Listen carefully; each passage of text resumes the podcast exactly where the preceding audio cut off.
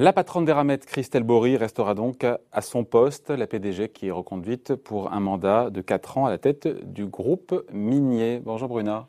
Bonjour David. Bruna Basini, rédactrice en chef adjointe euh, au JDD. Alors il faut expliquer un peu le...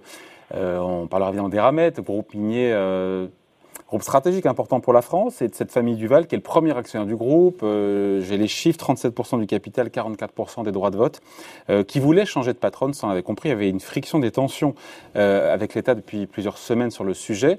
Finalement, la famille Duval s'est ralliée à la position de l'État qui souhaitait donc son maintien. Comment est-ce que l'État s'y est pris pour pour faire plier cette famille Duval alors que, encore une fois, ce bras de fer dure depuis maintenant plusieurs semaines?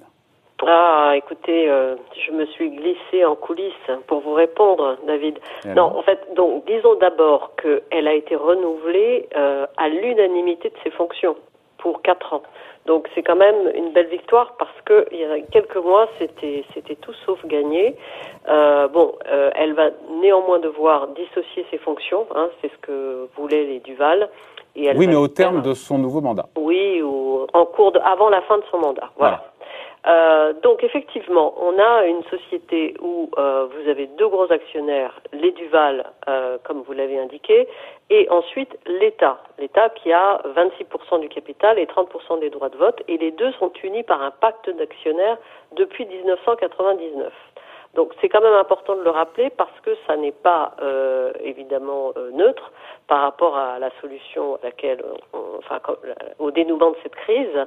Euh, nous ne sommes absolument pas dans une configuration comme celle d'Engie, ni celle de Suez ou de Veolia, où l'État s'est pris un peu les pieds dans le tapis, disons-le. ici, la voix de l'État porte particulièrement, à mon avis, pour plusieurs raisons. D'abord parce que Christelle Bory euh, qui est aux commandes des Ramettes depuis 2017, a fait le job. Elle a redressé et transformé ce groupe, qui plus est dans un contexte politique et social très turbulent en Nouvelle-Calédonie, qui est le fief minier hein, des Ramettes, et à travers la crise sanitaire. Euh, la deuxième raison, selon moi, tient justement au fait que Bercy ne voulait pas d'un scénario à l'ANG. Souvenez-vous, euh, Isabelle Cocher, numéro uno du CAC 40, avait été débarquée après des, mois de tension. Euh, il ne s'agissait pas de renouveler euh, l'opération cette fois-ci. Et là aussi, l'État avait néanmoins des actions au sein, au sein du groupe NG. On a toujours. Euh, donc ici, on n'a pas voulu de ça. Bruno Le Maire a apporté un soutien très clair. Oui. Mais qu'est-ce qu'on reprochait, encore une fois, la famille Duval à la présidente? En fait, euh, ils voulaient s'en débarrasser depuis le mois de mars. Ils ont entamé une campagne de déstabilisation contre euh, Christelle Bory. On lui reprochait, lui sa gestion de la société Le Nickel, la SLN en Nouvelle-Calédonie, et puis d'avoir euh, une dette, accumulé une dette trop lourde. Euh, rappelons quelques chiffres. Hein. Le groupe, il a accusé une perte de 675 millions d'euros en 2020 et un léger recul de son chiffre d'affaires, mais l'endettement s'est quand même stabilisé à 1,33 milliard.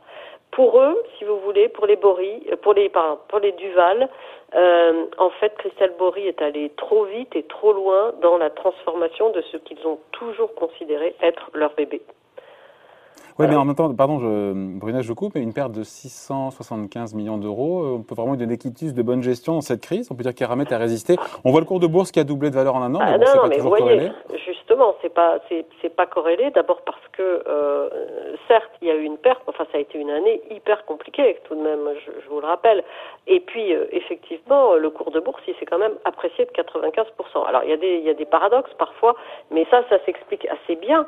C'est que euh, Eramet est sur une activité qui est portée comme jamais par la montée en puissance des véhicules électriques, des énergies renouvelables, euh, des circuits de connexion intelligents que sont nos smartphones. Et qui ont besoin de nickel et, de manganèse qui est exploité et, transformé par Eramet. Absolument, absolument. Et elle, en plus, elle a repositionné le groupe sur la mine, puisqu'il est à la fois minier et il produit des métaux.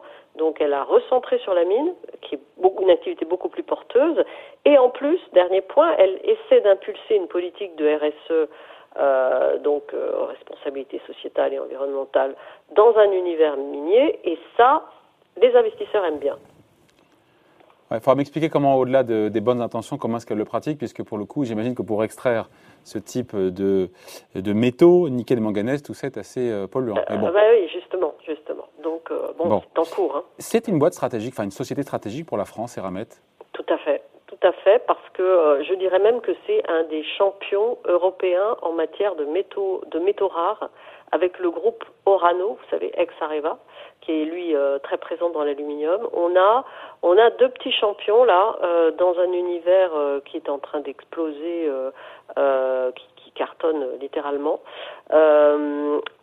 pour le, cas des ramettes, eh bien, le groupe est présent sur un trio de matières premières, donc le nickel en Nouvelle-Calédonie et depuis peu en Indonésie, le manganèse au Gabon et en Argentine, euh, Eramet a des projets d'investissement dans les gisements de lithium, qui est un minerai essentiel à la fabrication des batteries des véhicules électriques. D'ailleurs, dans une récente interview, Christelle Bory parlait juste, à juste titre du 21e siècle comme étant le siècle du métal.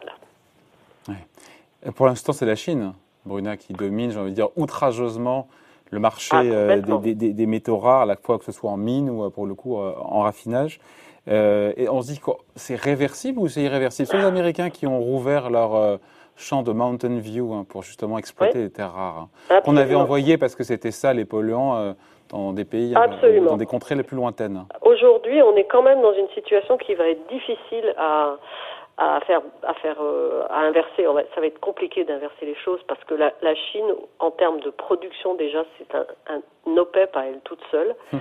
Elle produit des mines pour l'essentiel dans son pays, mais aussi en Afrique où elle a beaucoup de concessions. Donc aujourd'hui, 30 à 40% des métaux rares sont extraits par euh, les Chinois.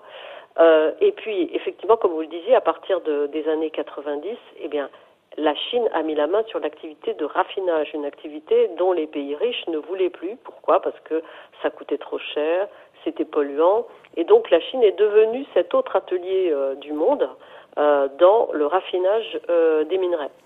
Euh, donc on a perdu en faisant ça une souveraineté euh, minérale, hein, et, euh, et d'où effectivement la prise de conscience, mais qui est récente, hein, d'abord des États-Unis sous Donald Trump, et puis l'Union européenne aujourd'hui résonne également dans les mêmes termes, hein, en mm. termes de diplomatie.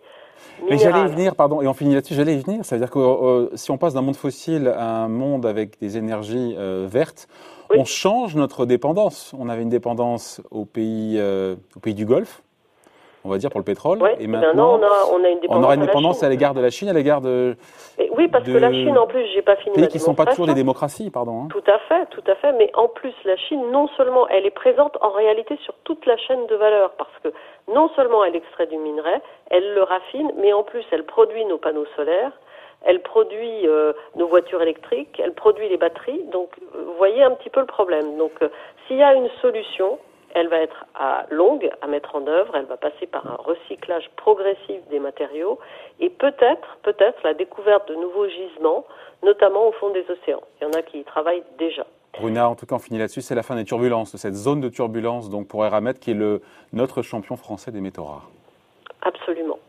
Merci. Explication signée donc Bruna Basini, rédactrice en chef adjointe au JDD. Merci Bruna, bonne journée. Merci, au revoir. Salut.